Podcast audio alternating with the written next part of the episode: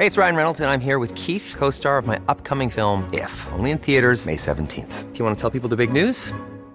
All right, I'll do. Sign up now and you'll get unlimited for $15 a month in six months of Paramount Plus Essential Plan on us. Mintmobile.com slash switch. Upfront payment of $45 equivalent to $15 per month. Unlimited over 40 gigabytes per month. Face lower speeds. Videos at 480p. Active Mint customers by 531.24 get six months of Paramount Plus Essential Plan. Auto renews after six months. Offer ends May 31st, 2024. Separate Paramount Plus registration required. Terms and conditions apply if rated PG. Heraldo Radio, la H se lee, se comparte, se ve y ahora también se escucha.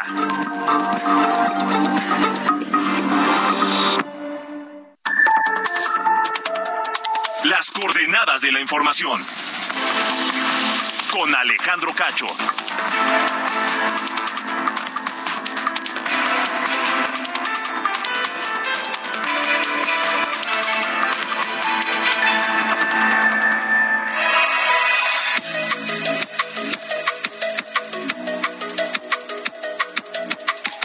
De la noche en punto, tiempo de centro de la República Mexicana. Bienvenidos a las coordenadas de la información.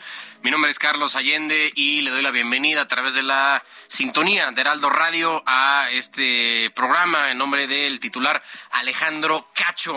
Hoy, eh, pues tema importante, al final de la semana, una semana fuerte en temas eh, diversos.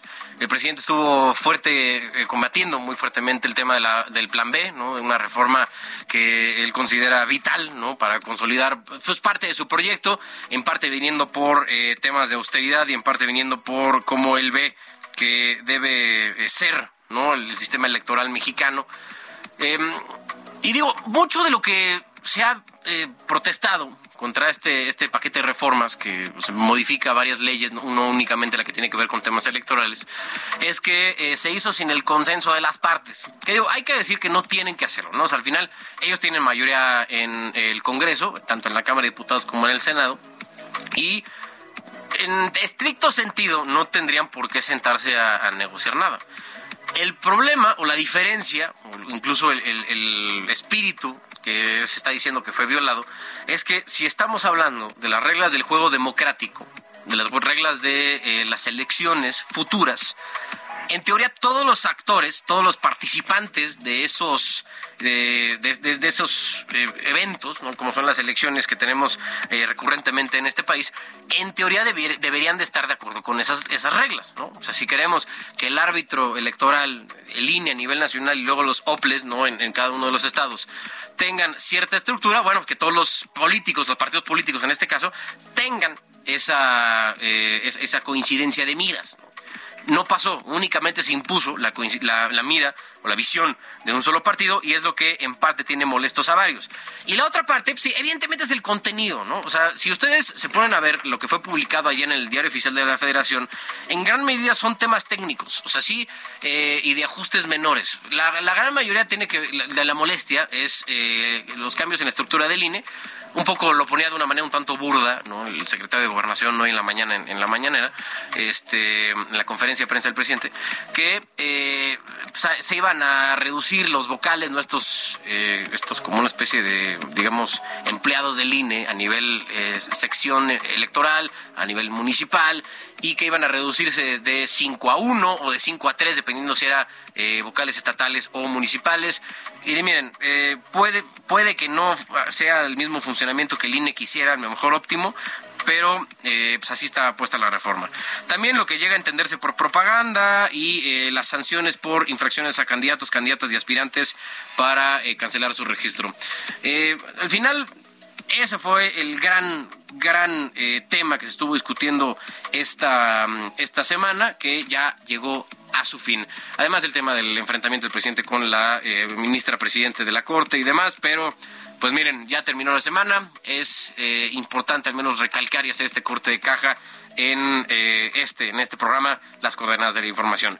Que ah, vamos a hacer un repaso. Hoy tenemos para ustedes eh, diversas cosas empezando porque el presidente de la república ha endurecido ya les decía sus críticas contra el poder judicial específicamente contra la ministra presidente de la Suprema Corte de Justicia Norma Lucía Piña Hernández quien a través de redes sociales recibió una amenaza de muerte. Lo curioso es que ella no tiene cuentas de redes sociales entonces pues no no se enteró al menos no le llegaron directamente a ella, pero eh, se da en medio de los señalamientos de Andrés Manuel contra eh, lo que él ve como una labor deficiente, la de ella y de otros eh, del, pleno ¿no? que integra la Corte. Sobre este tema vamos a, platicar con la doctora Lorenz Pantán, experta en independencia judicial, consejo del Consejo de la Judicatura, reforma judicial, transparencia y combate a la corrupción en el Poder Judicial.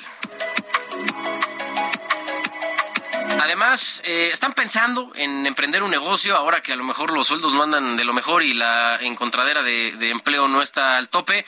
Pues la Copermex y la organización México Evalúa reportaron que la burocracia en México obliga a las personas a gastar casi 500 horas al año en trámites cuando se busca emprender un micro o pequeño negocio, abrir una pequeña, una micro o pequeña empresa.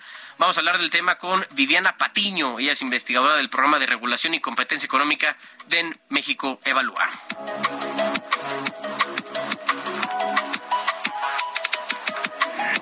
Ya saben qué van a hacer este fin de semana. Las recomendaciones en voz de Nayeli Ramírez, editora de espectáculos en Heraldo Media Group.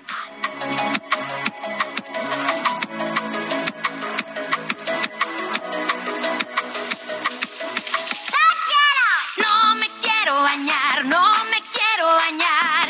Así cochina me voy a quedar. No me gusta el shampoo, no me gusta el jabón. Así cochina me siento mejor. No me quiero bañar, no me quiero bañar. Así cochina me voy a quedar. No me gusta el shampoo, no me gusta el jabón. Así cochina me siento mejor. Si no te quieres bañar,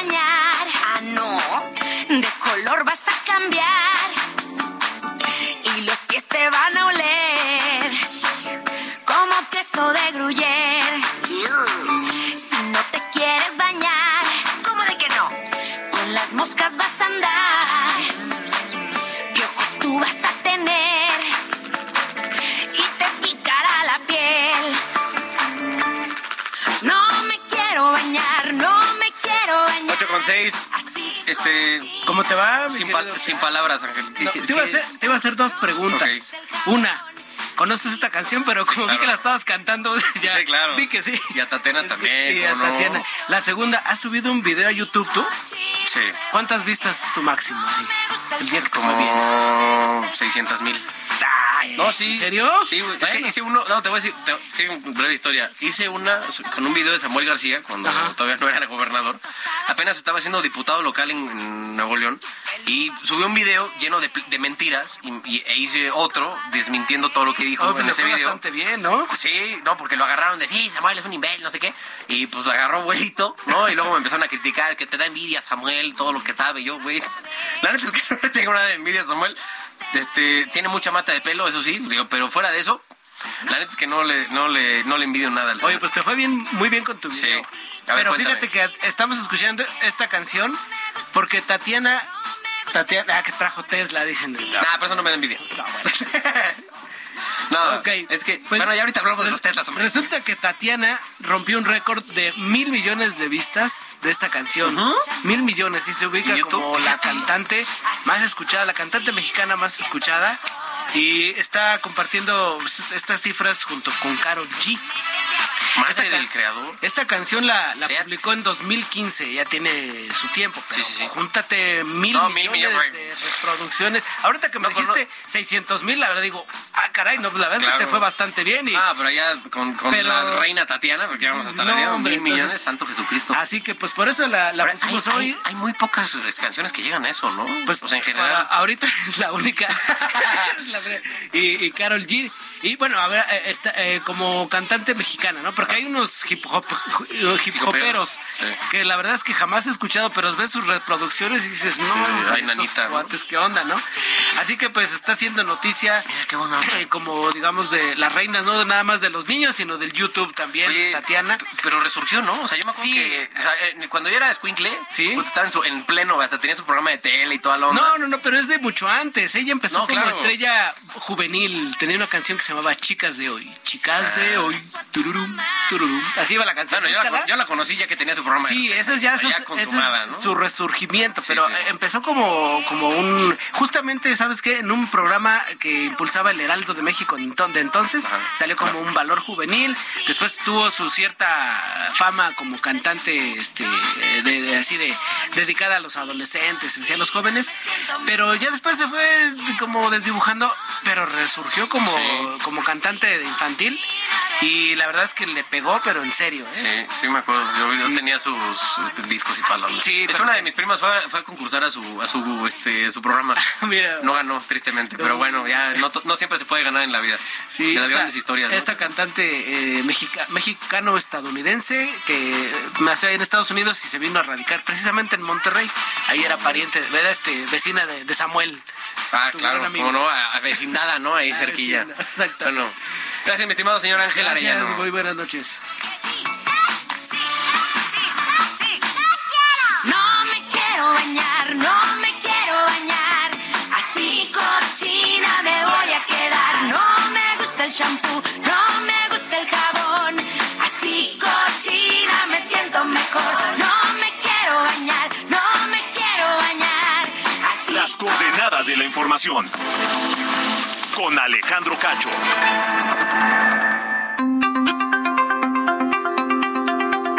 8 con 10, tiempo del centro de la República Mexicana. Ya les decía que el presidente de la República estuvo duro y dale, ¿no? Contra la ministra eh, de la Corte, la ministra presidenta de la Corte, eh, Norma Piña. Recién electa, ¿no? Y pues digo, un poco, me imagino, tiene que ver con que quien se apuntaba, ¿no? A ser su elegida, Yasmín Esquivel, para presidir la Corte durante los próximos cuatro años, pues tuvo un par de rasponcitos, ¿no? Primero con la columna de Guillermo Sheridan por la, el plagio, ¿no? De su tesis de licenciatura. Y ahora, con lo que se supo gracias al país, con eh, pues el 46% de su tesis de doctorado, digo su entrecomillado, porque el 46% eh, vino de eh, 12 autores distintos, o sea, una calca, ¿no? Literal copy-paste. Entonces, eh, me imagino que le agarró cierto nivel de, de resentimiento a Norma Piña, quien ahora está ocupando la presidencia de la Corte, y eh, por coincidencias, me imagino, y la ignorancia también que tiene Andrés sobre ciertas cosas judiciales, pues se le está yendo encima porque eh, dice que a partir de que ella llegó, las cosas empezaron a desdibujarse, que con Saldívar el tema iba bien, ¿no? Caminando hacia lo que él quería que fuera el Poder Judicial, pero apenas llegó eh, Norma Piña y todo se fue al traste. Eh, después de eso, que reciente, dice, bueno, dice Andrés que desde el 2 de enero que fue electa y al día siguiente en su conferencia de prensa, Andrés Manuel dice, dijo desde Palacio Nacional que la ministra siempre ha votado contra las iniciativas que ha propuesto. Y no es que sea un tema a lo mejor de, de- de algo personal en contra de él. A juicio de la ministra, ese tipo de reformas no eh, deberían ser parte de nuestro cuerpo legal. Que yo creo que uno que otro sí debe de estar este, con un voto a favor. Pero bueno, eso no es lo importante. Unos días después de que dijo eso, el presidente dijo que la ministra estaba en el cargo gracias a él.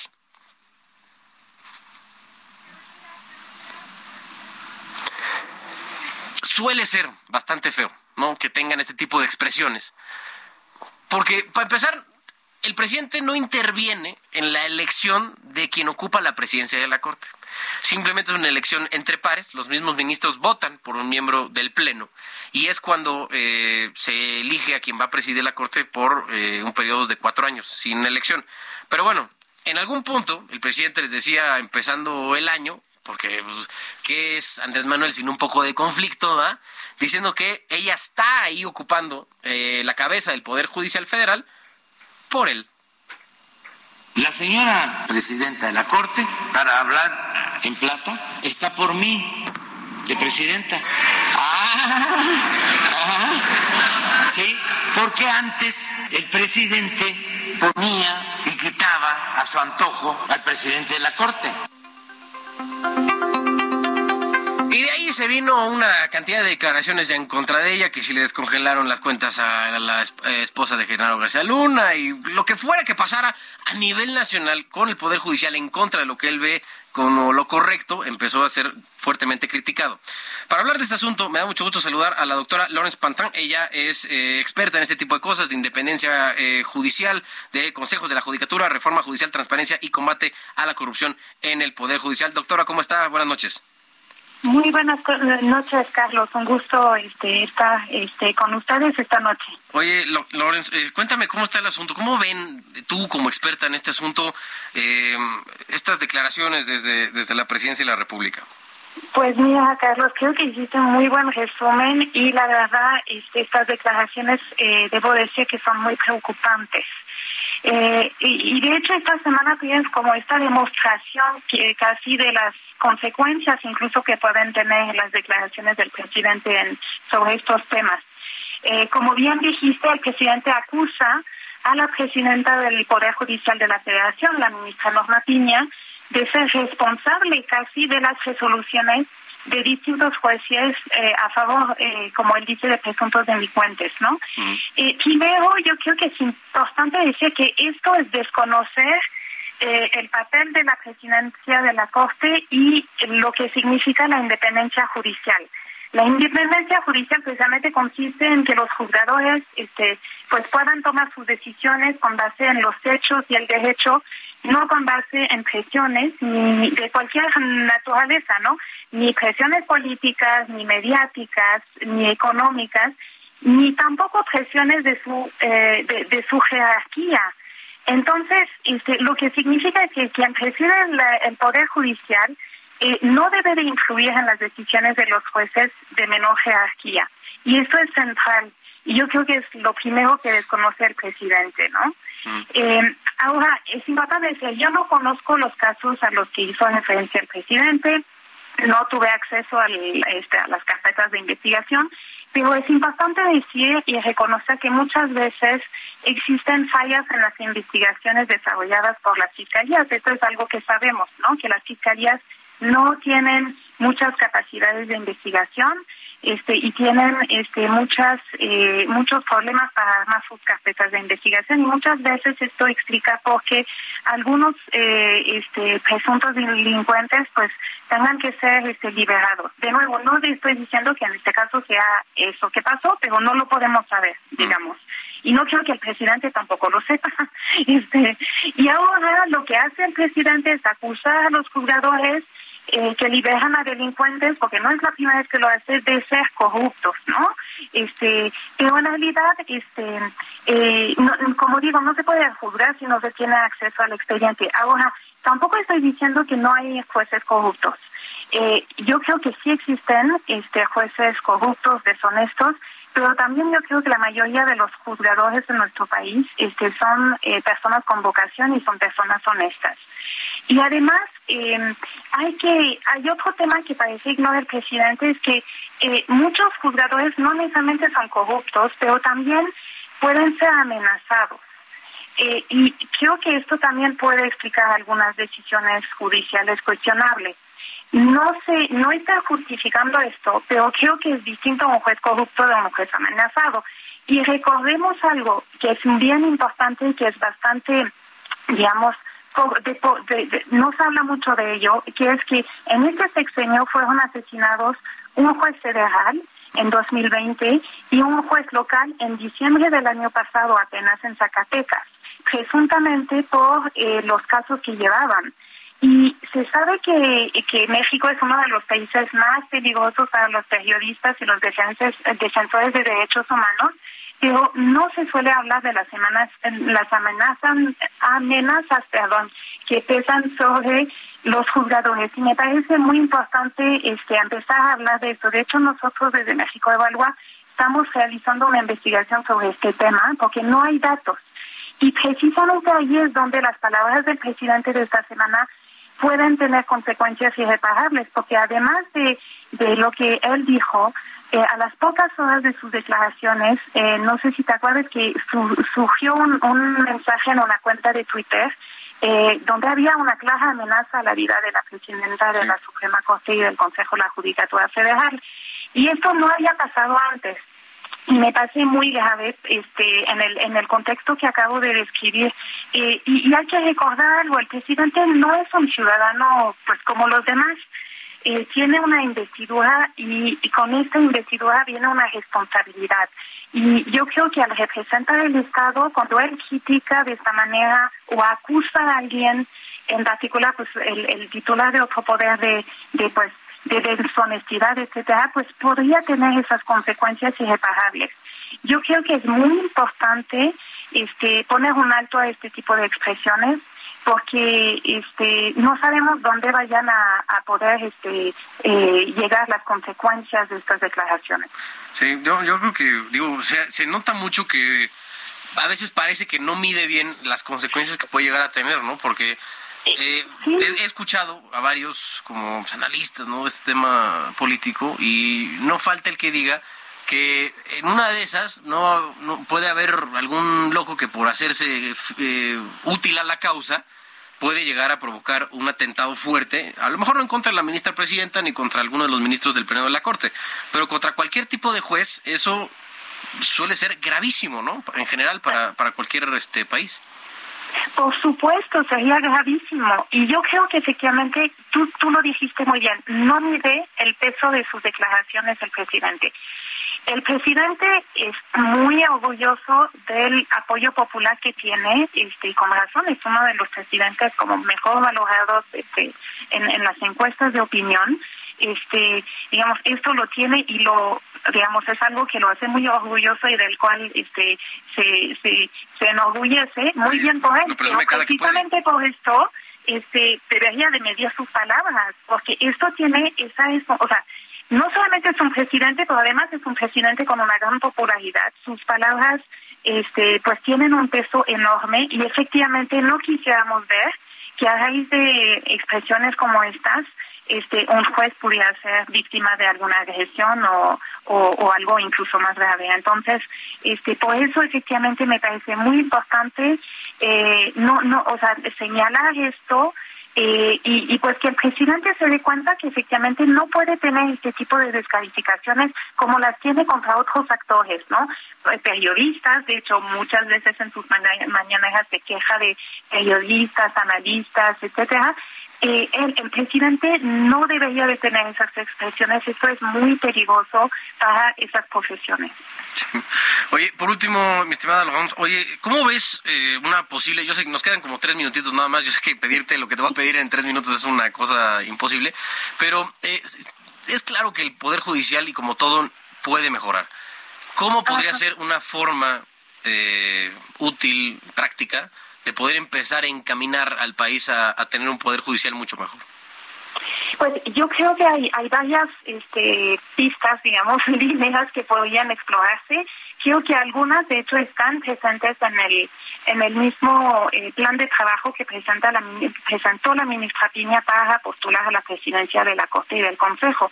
Eh, ella este, mencionó la necesidad de eh, seguir profesionalizando y mejorar la profesionalización de los funcionarios judiciales, en particular de los juzgadores, me parece clave, me parece muy importante, pero también mencionó la necesidad de mejorar la eficiencia mediante eh, eh, pues herramientas tecnológicas, lo que llamamos este, justicia digital.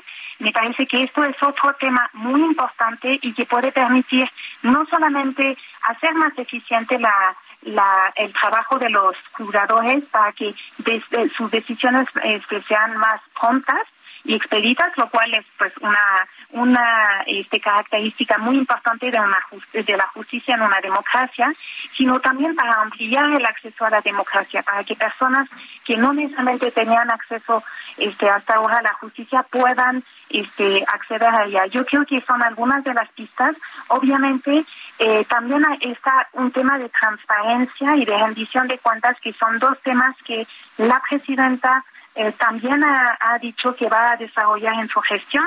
Eh, por supuesto, está por ver si eh, pues implementa esas esas medidas que ella este, mencionó en su plan de trabajo. Pues yo creo que por lo pronto eh, tan solo con algunas de estas eh, medidas que ya anunció, podría mejorar también este, eh, lo que es la, la, impartición de justicia. Obviamente estoy hablando a nivel federal porque es lo que le toca. También hay mucho que hacer a nivel este, local, pero esto pues no está en sus manos. Sí, pues uno un paso a la vez, ¿no? También. Exactamente. doctora Logan Pantán, siempre un absoluto placer. Muchas gracias por tu tiempo. Eh, te mando un fuerte abrazo. Buen fin de semana. Igualmente a, a ti y a todos los que nos escuchan. Muy buenas noches. Muy buenas noches. Gracias a la doctora. Nos vamos a ir un corte, eh, dando un salto cuántico de cómo empezamos con Tatiana. Ahora nos vamos con Metallica, Master of Puppets porque un 3 de marzo de 1986 se liberó el álbum Master Puppets de la banda de thrash metal Metallica, logrando disco de oro al vender 500 mil copias, ¿no? Cuando todavía se vendían este discos, ¿no? Y ahí sí se medía el éxito de una, de una, de una obra en qué cuántos discos se vendían. Bueno, este logró disco de oro. Esto es Master Puppets de Metallica. Eh, están escuchando las coordenadas de la información a través de Heraldo Radio. Ahora un corte y regresamos.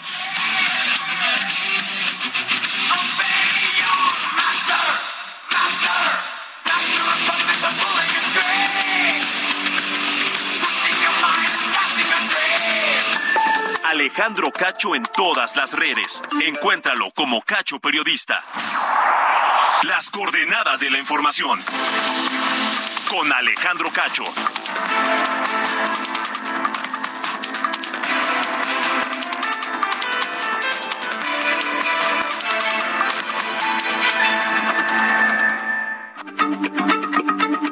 Heraldo Radio, la se comparte, se ve y ahora también se escucha. Hey, it's Ryan Reynolds and I'm here with Keith, co-star of my upcoming film If, only in theaters May 17th. Do you want to tell people the big news? All right, I'll do it. Sign up now and you'll get unlimited for $15 a month and six months of Paramount Plus Essential Plan on us. Mintmobile.com slash switch. Upfront payment of $45 equivalent to $15 per month. Unlimited over 40 gigabytes per month. Face lower speeds. Videos at 480p. Active Mint customers by 531.24 get six months of Paramount Plus Essential Plan. Auto renews after six months. Offer ends May 31st, 2024. Separate Paramount Plus registration required. Terms and conditions apply if rated PG.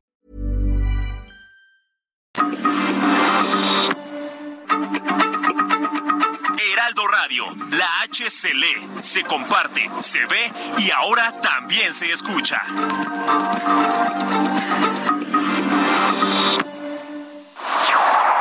Las coordenadas de la información. Con Alejandro Cacho.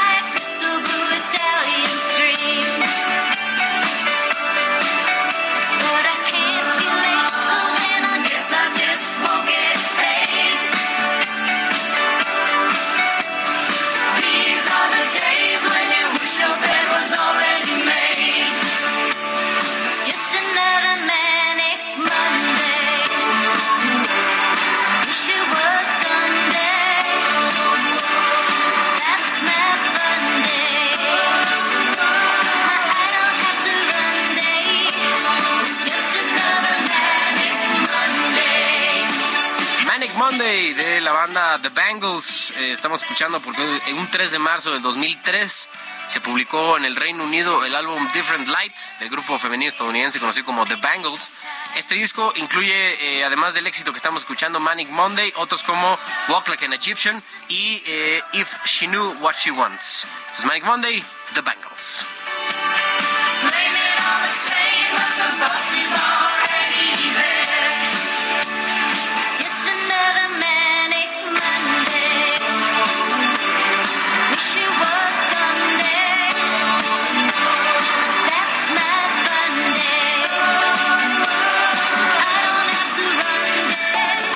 Cacho en todas las redes. Encuéntralo como Cacho Periodista.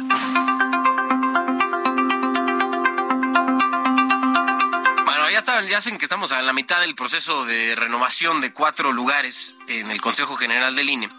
Y una que era parte, que es parte en este momento del INE, la consejera Carla Humphrey, eh, intentó eh, ser parte de las eh, quintetas de este grupo de cinco mujeres que van a ser propuestas para presidir el INE. Pues Carla ya es parte del INE, intentó, como consejera, intentó meter su candidatura, meter su nombre para presidir el, INE, pero el Comité Técnico de Evaluación, los encargados ¿no? de decidir quién sí y quién no en todo este proceso, rechazó su candidatura para presidir al organismo Almaquio García, reportero del Heraldo Media Group, con la información. Adelante, Almaquio.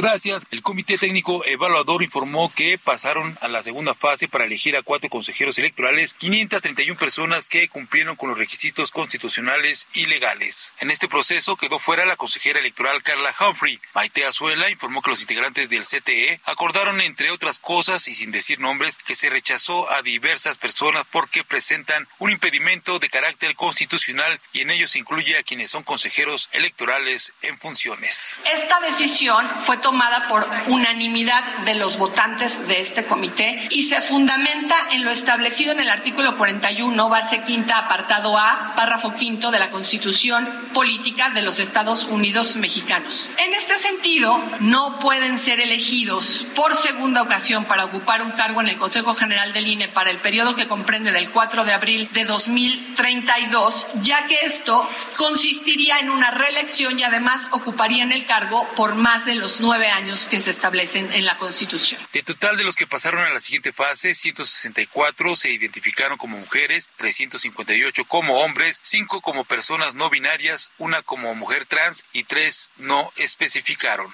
En sesión del comité informaron que otro acuerdo que se tomó de los cuatro fue no registrar a 32 aspirantes en virtud de que no entregaron el ensayo o la exposición de motivos requeridos en la convocatoria. Además, se rechazó la postulación de tres personas que no reunían el requisito legal de contar con la antigüedad mínima de cinco años de haber obtenido el título profesional de nivel licenciatura y también no se aceptó a los aspirantes porque no podían continuar en el proceso de selección ya que no atendieron la prevención de la documentación faltante que se les hizo. Y bueno, será el próximo martes cuando las 561 personas que pasaron la primera fase realicen el examen de conocimientos, el cual se llevará a cabo en el Salón de Plenos de la Cámara de Diputados a partir de las 11 horas. El reporte que les tengo.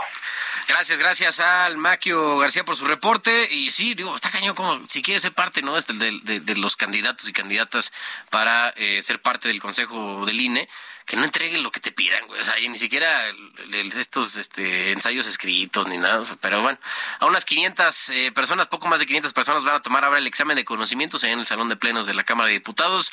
Y a partir de ahí ya van a empezar como a, segregar, ¿no? A los más, eh, a los puntajes más altos para conformar las eh, cuatro quintetas. Van a ser 20 personas únicamente las que van a salir de, este, de esta evaluación escrita para luego ser presentadas ante el Pleno de la Cámara de Diputados y de ahí tendremos a las cuatro personas que eh, van a cubrir las vacantes que dejarán cuatro consejeros, entre ellos Lorenzo Córdoba y Ciro Murayama, a partir del 4 de abril. Gracias, Almaquio. Las coordenadas de la información con Alejandro Cacho.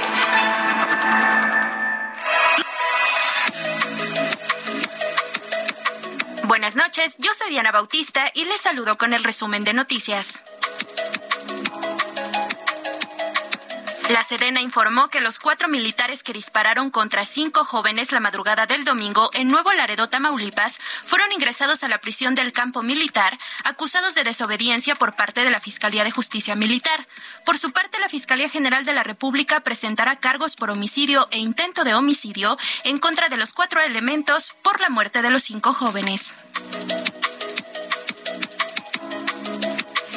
Acapulco Guerrero, agentes de la Policía de Investigación de la Ciudad de México detuvieron a Javier N., acusado de agredir sexualmente a alumnos del Colegio Carmel, ubicado en la alcaldía Coyoacán. Esta mañana el secretario de Gobernación, Adán Augusto López, sostuvo que solamente 1.264 trabajadores del INE perderán su empleo tras la implementación del Plan B de la reforma electoral, al coincidir con el presidente López Obrador que solo se busca acabar con la burocracia dorada del INE. Por su parte, en sesión extraordinaria, el Consejo General del INE creó un comité técnico para implementar el Plan B y nombró a Roberto Heischer como encargado de despacho de la Secretaría Ejecutiva tras el cese de Edmundo Jacobo. Por cierto, el representante de Morena ante el Instituto Eurípides Flores llamó a los consejeros del INE mafia electoral, lo que provocó el enojo del presidente del organismo Lorenzo Córdoba, quien lo interrumpió para pedirle respeto en sus intervenciones. Finalmente, luego de que el Comité Técnico de Evaluación del INE descartó a la consejera electoral Carla Humphrey por, para contender por la presidencia del instituto, la aspirante informó que impugnará la decisión ante la Sala Superior del Tribunal Electoral.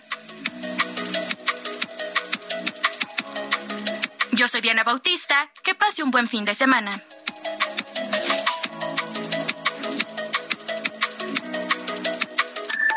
Alejandro Cacho en todas las redes. Encuéntralo como Cacho Periodista.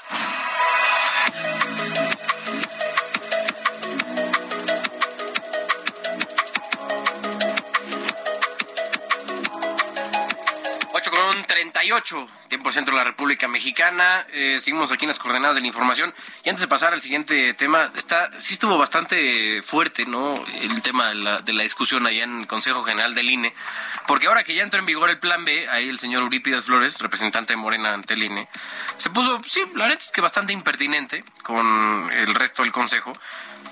Comentaba yo aquí con Diana que normalmente eh, ver las sesiones de, del INE son bastante aburridas, no son muy técnicas y, muy tediosas, pero de vez en cuando, como pasa con el canal del Congreso, hay algo que vale la pena ver y es muy entretenido. Eso pasó hoy en, el, en, el, eh, la sesión del Consejo General del INE. Si les interesa ver cómo se agarraron del chongo entre Eurípides Flores, Lorenzo Córdoba y eh, Ciro Murayama, hay cachitos en Twitter, eh, digo, por si no se quieren echar la sesión completa, los, la, hay cachitos en Twitter bastante, bastante interesantes. Bueno, Terminado ese asunto, la Coparmex y la Organización México Evalúa presentaron esta tarde los datos y experiencias sobre las cargas burocráticas que enfrentan las micro y pequeñas empresas en México, eh, que obliga a estos empresarios a gastar casi 500 horas al año en trámites. Es un insulto de verdad a los que tienen eh, el valor ¿no? y la iniciativa de empezar un proyecto eh, empresarial. Para hablar de este tema, me da mucho gusto saludar a Viviana Patiño. Ella es investigadora del programa de regulación y competencia económica de México Evalúa. Viviana, buenas noches, ¿cómo estás? Muchísimas gracias, Carlos. Buenas noches. Un gusto estar contigo. Oye, ¿cómo que 500 horas al año? O sea, yo no, no sé si alguien de los que nos está escuchando en, aquí en las coordenadas de la información eh, tenga la experiencia o haya querido o tenga ya un negocio, pero sí me queda claro que eh, eh, abrir una empresa formal en este país es increíblemente tedioso, Viviana. ¿Por qué se nos dificulta tanto? ¿Por qué hay tanta mendiga burocracia para abrir un negocio eh, intentando hacerlo por, por la derecha? Así es, eh, Carlos, como tú bien lo anuncias, es completamente eh, difícil y tardado eh, abrir un negocio o una empresa y hay instrumentos que, que miden exclusivamente esta parte eh, la de abrir el negocio y registrarlo, ¿no? Como el doing business, por ejemplo. En realidad, el índice de burocracia lo que trata es de complementar estos trabajos y la burocracia que nosotros medimos es, eh, ya que una empresa está establecida y registrada, ¿cuánto se tardan los trámites normales? Es decir, solamente para su actividad eh, económica de la empresa, sí. ¿no? Entonces, imagínate, debería ser mucho menor, por, puesto que entendemos que, bueno, cuando hay que abrir un negocio hay una especie de curva, ¿no? En cuanto a requisitos de, de tramitología, pero en realidad para solamente para realizar su actividad comercial es que las pequeñas empresas en México gastan 506 horas, según lo muestran nuestros resultados. Y bueno, es un resultado muy alto. Sin embargo, déjame contarte que el estudio fue hecho también en, fue hecho en 11 países diferentes. Y no somos el peor caso. En realidad, eh, eh, Brasil es el país que menos horas dedica a, a la burocracia, con 180 horas año. Y Venezuela está del otro lado del espectro, con 1.062 horas al año. Bueno, eso te queda, te, deja muy claro, ¿no? Cómo está el asunto del, del, proceso económico, ¿no? De la, del dinamismo este, que tiene una, un país, de qué tan fácil, ¿no? Es abrir un, un negocio formal, ¿no? Que tenga eh, sus documentos en regla, que pague sus impuestos, que tenga a sus empleados no en la seguridad social, contra eh, otro en el caso de, de, Venezuela, decías que tenía más de mil horas al, año. Pues, este es el ejemplo muy claro, ¿no? Sí, como bien lo menciona, son contextos muy diferentes. Precisamente eh, este índice de burocracia, que ya es el segundo año consecutivo que, que se logra emitir, eh, parte de lo que pretende es contribuir a una claridad en la información para atraer inversión eh, a los países, pero también para crear un mejor ambiente para los negocios, ¿no? Y para que las personas que están empleadas en una empresa de este tipo, pues puedan dedicar mayor tiempo a, mejorar la eficiencia de sus actividades comerciales y no tanto en, ir y sellar algún documento a una ventanilla y hacer filas interminables. Y precisamente de eso es de lo que se han quejado los empresarios con nosotros, que hay mucho tiempo perdido, incluso antes de realizar el trámite. Filas de, en línea, incluso filas de, en personas, de manera física, entonces, sí hay áreas de oportunidad que trabajar en México. Oye, Viviana, ¿tiene identificado en qué eh, parte del proceso o en qué trámite en específico se eh, pierde o se, se dedican más horas al año en, hacer? Eh, no trámite como tal, porque no em, no arrojamos los resultados de esa manera, pero sí por el tipo de trámite. Digamos, dividimos en tres partes la cuantificación. ¿No? que llevamos en, en cada país en este índice. En administración del empleo, en administración de operaciones y en otros trámites. Y en México se dedica mucho más tiempo a la administración del empleo, es decir, eh, quizás tramitar, no sé, los seguros de los trabajadores o darlos de alta eh, con todas las los requisitos de ley que eso que necesita esa es, esa es la parte que más consume tiempo para las empresas mexicanas. Oye, ¿por qué crees que, que siendo algo tan básico para una economía eh, nacional, siendo que más del 90-95% de las empresas en este país son pequeñas y medianas, eh, ¿por qué no se, se les facilita, digamos, el, el poder tramitar y hacer toda esta burocracia eh, empresarial y hacerles pues la vida un poco más fácil, ¿no? Porque al final si ellos literalmente son la columna vertebral de la economía mexicana, ¿qué hace falta para poder eh, eh, facilitar, para poder hacerlo mucho menos engorroso, tener o, poder mantener una, una empresa formal, ya sea micro, pequeña o mediana? Exactamente, Carlos. Pues mira, hay varias opciones para mejorar esta situación.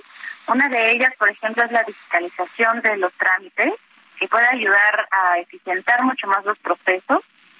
Otra de ellas es eh, la capacitación al personal que está atendiendo.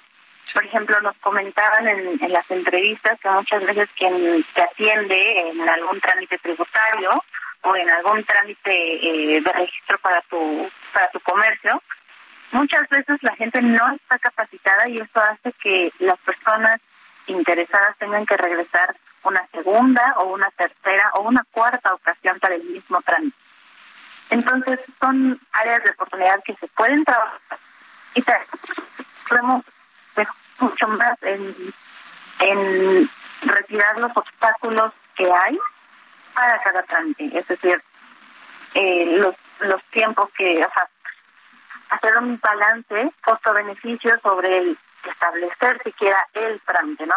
Preguntarnos si es realmente útil para la sociedad que existan y bueno, eso ya requiere todo un, un segundo periodo de trabajo esperemos que se den. Sí, no, ojalá. Porque justo yo en algún punto este, trabajé con unos amigos ahí abriendo una, una empresa y me sorprendió mucho porque parte de los requisitos que, que, tienen, ¿no? por ejemplo, para abrir una cuenta de banco, te piden estar registrado en, eh, o estar dado de alta en el registro público de la propiedad del comercio. Y para hacerlo, tienes que ir a las oficinas del, del registro de la propiedad aquí en, en, la Ciudad de México, que están ahí cerca del Senado. Y es una engorrosa, o sea, pues tuve que ir y regresar como tres o cuatro veces, porque no, que la solicitud está mal hecha, no, que aquí no va esto, hay que ponerle otro. Eh, o sea, es, de verdad una, no sé, una burocracia tan anquilosada, como me suena a los 70s, 80s, y que desde entonces no han movido un dedo, este, Viviana, para, para justo, para traerlo, ¿no? Al siglo XXI, usar internet, ¿no? Eh, hacerlo a través eh, de, tu casa y lo pueda tener la misma validez como si lo hicieras en, en, persona. Pero al parecer hay, hay lugares eh, de, de, de, trámites empresariales donde no este esto no es posible, no han querido o no han podido hacerlo justamente resuenan las historias de terror definitivamente cada que tocamos estos temas porque todos tenemos eh, historias, ¿no? las personas con las que platicamos precisamente nos comentaban lo que tú me estás diciendo ahorita. Eh, hay que ir a hacer fila, que a las que tienes que regresar porque te, te piden un papel o algún documento que no te habían pedido previamente. Y todo esto tiene que ver con lo que te mencionaba de capacidad capacitación para atender adecuadamente al público y también un tema de eficiencia. Es curioso que, por ejemplo, eh, si repartimos a nuestros entrevistados entre sector primario, secundario y terciario, es en realidad el sector primario el que dedica más horas para cumplir los trámites. Serían más de 600 horas, que son 100 horas más que el promedio en México, ¿no? Okay. No, pues es que ya. Pues, pues hasta por sector lo puedes dividir, ¿no, Viviana? Aquí la cosa es que al final necesitas permisos eh, 400, ¿no? Este, y autorizaciones y registros ante tal o cual este, instancia. Que sería, debería ser mucho más. Ya, estás de acuerdo conmigo, Viviana, y que deberíamos tener una facilidad casi, casi insultante para abrir una empresa eh, legalmente en este país y que no tuviéramos que, bueno, algunas personas no sintieran que eh, incluso es mejor, menos engorroso y mucho más barato irse eh, por la vía informal, que a la larga acaba siendo mucho más caro para, para las personas involucradas en ese tipo de negocios. Exactamente ese debería ser el incentivo, facilitar las cosas para que las empresas transiten poco a poco a la formalidad. Actualmente, eh, bueno, son más empresas las que están en la informalidad que en la formalidad y la pandemia la verdad es que puso un, un periodo de prueba para las empresas en donde fue evidente que incluso fueron más resilientes las empresas informales que las formales. Claro. Es decir, en lugar de que les demos facilidades y de que las apoyemos para que sobrevivan y para que crezcan, eh, parece que las estamos ahogando, ¿no? Sí. Desde la burocracia.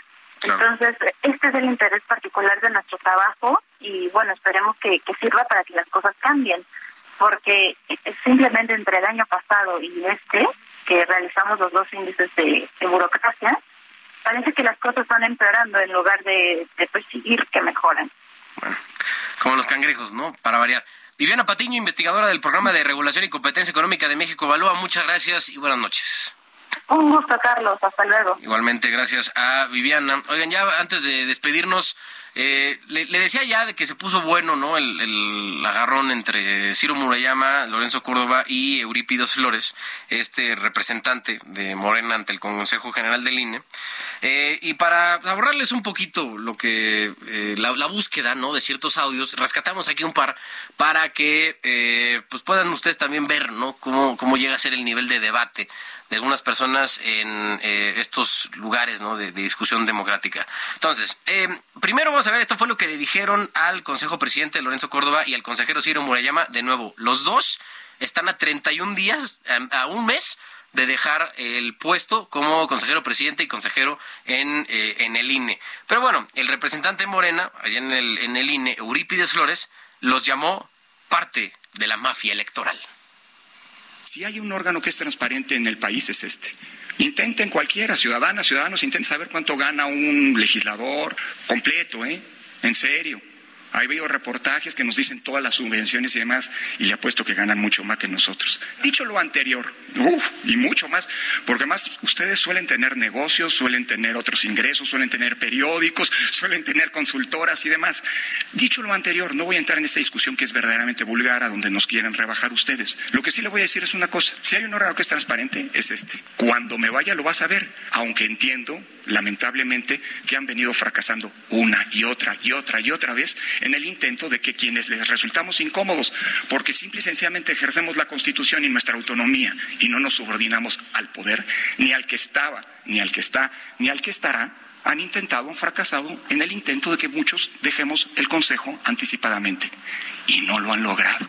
El 3 de abril, cuando yo termine mi mandato, podrán consultar con toda transparencia a cuándo ascendió el finiquito a que, me corresponde, que le corresponde a quienes nos vamos, como ha ocurrido en el pasado. Finalmente le voy a decir cuánto vamos a llevarnos. Tres meses y 20 días por año, multiplique el monto del salario por tres y luego 20 días por nueve y súmelo. Ahí está la respuesta. Si le es imposible, demande a quien le dio su certificado de primaria. Como ven, pues sí, normalmente si alguno de ustedes ha visto una sesión del, del Consejo General del INE, son tremendamente tediosas, muy aburridas. Pero de repente salen este tipo de joyas donde eh, Flores les está tocando la cresta, ¿no? Con diciéndoles que mafia electoral, que se van a llevar millones de finiquito, que le están robando, ¿no? Al, pueblo de México y ya saben toda la cantaleta que eh, se dicta a estos borregos lampareados, ¿no? Del régimen de la 4T, este, y, la repiten ahí en un, en un lugar donde francamente no tienen por qué hacerlo. O sea, es un órgano democrático donde sí debería existir la libertad de expresión, pero la libertad de expresión como derecho tiene sus límites. Decirle a estas, eh, a las 11 personas que integran el Consejo General del INE, que son parte de una mafia electoral, porque decidieron cosas que a cierto personaje no le gustaron, la verdad es, es pasarse, ¿no? De ese límite. Entonces, ah, mira, tenemos el otro audio acá del señor. Adelante. Es momento de ubicarse, consejeras, consejeros, mafia electoral y es momento de cumplir la ley aunque no les guste. Hoy, por mandato de la representación popular, lo voy a interrumpir, señor representante, para invitarlo. Entiendo el ánimo de vulgaridad que inspira su, eh, su intervención, suya, pero sin duda, igual que las de usted, pero le voy a pedir que se conduzca con respeto a las y los consejeros. Usted acaba de hacer una intervención ofendiendo a las y los consejeros y eso, mientras yo ocupe esta presidencia, no lo voy a permitir. Ahí está, ahí está el agarrón que se dieron entre Uribe Flores, que sí se pasó de lanzar, la neta. O sea, ¿para qué le dice mafia electoral a, los 11 consejeros y consejeras de, ahí del INE? Pero bueno, así está el asunto ya en la discusión en la más alta esfera electoral y democrática. Nos despedimos. Estas fueron las coordenadas de la información. Yo soy Carlos Allende. Tenga un buen fin de semana. Esto fue las coordenadas de la información. Con Alejandro Cacho.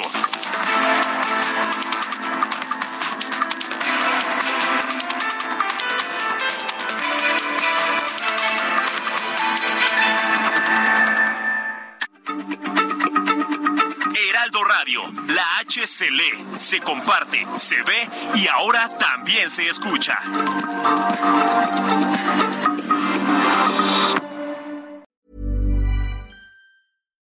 When you make decisions for your company, you look for the no-brainers. And if you have a lot of mailing to do, stamps.com is the ultimate no-brainer. It streamlines your processes to make your business more efficient, which makes you less busy. Mail checks, invoices, legal documents, and everything you need to keep your business running with stamps.com. Seamlessly connect with every major marketplace and shopping cart Schedule package pickups and see your cheapest and fastest shipping options from different carriers with rates up to 89% off USPS and UPS rates. And with the stamps.com mobile app, you can take care of mailing and shipping wherever you are. Make the same no-brainer decision as over 1 million other businesses with stamps.com. Sign up with code program for a 4-week trial plus free postage and a free digital scale. No long-term commitments or contracts. That's stamps.com. Code program.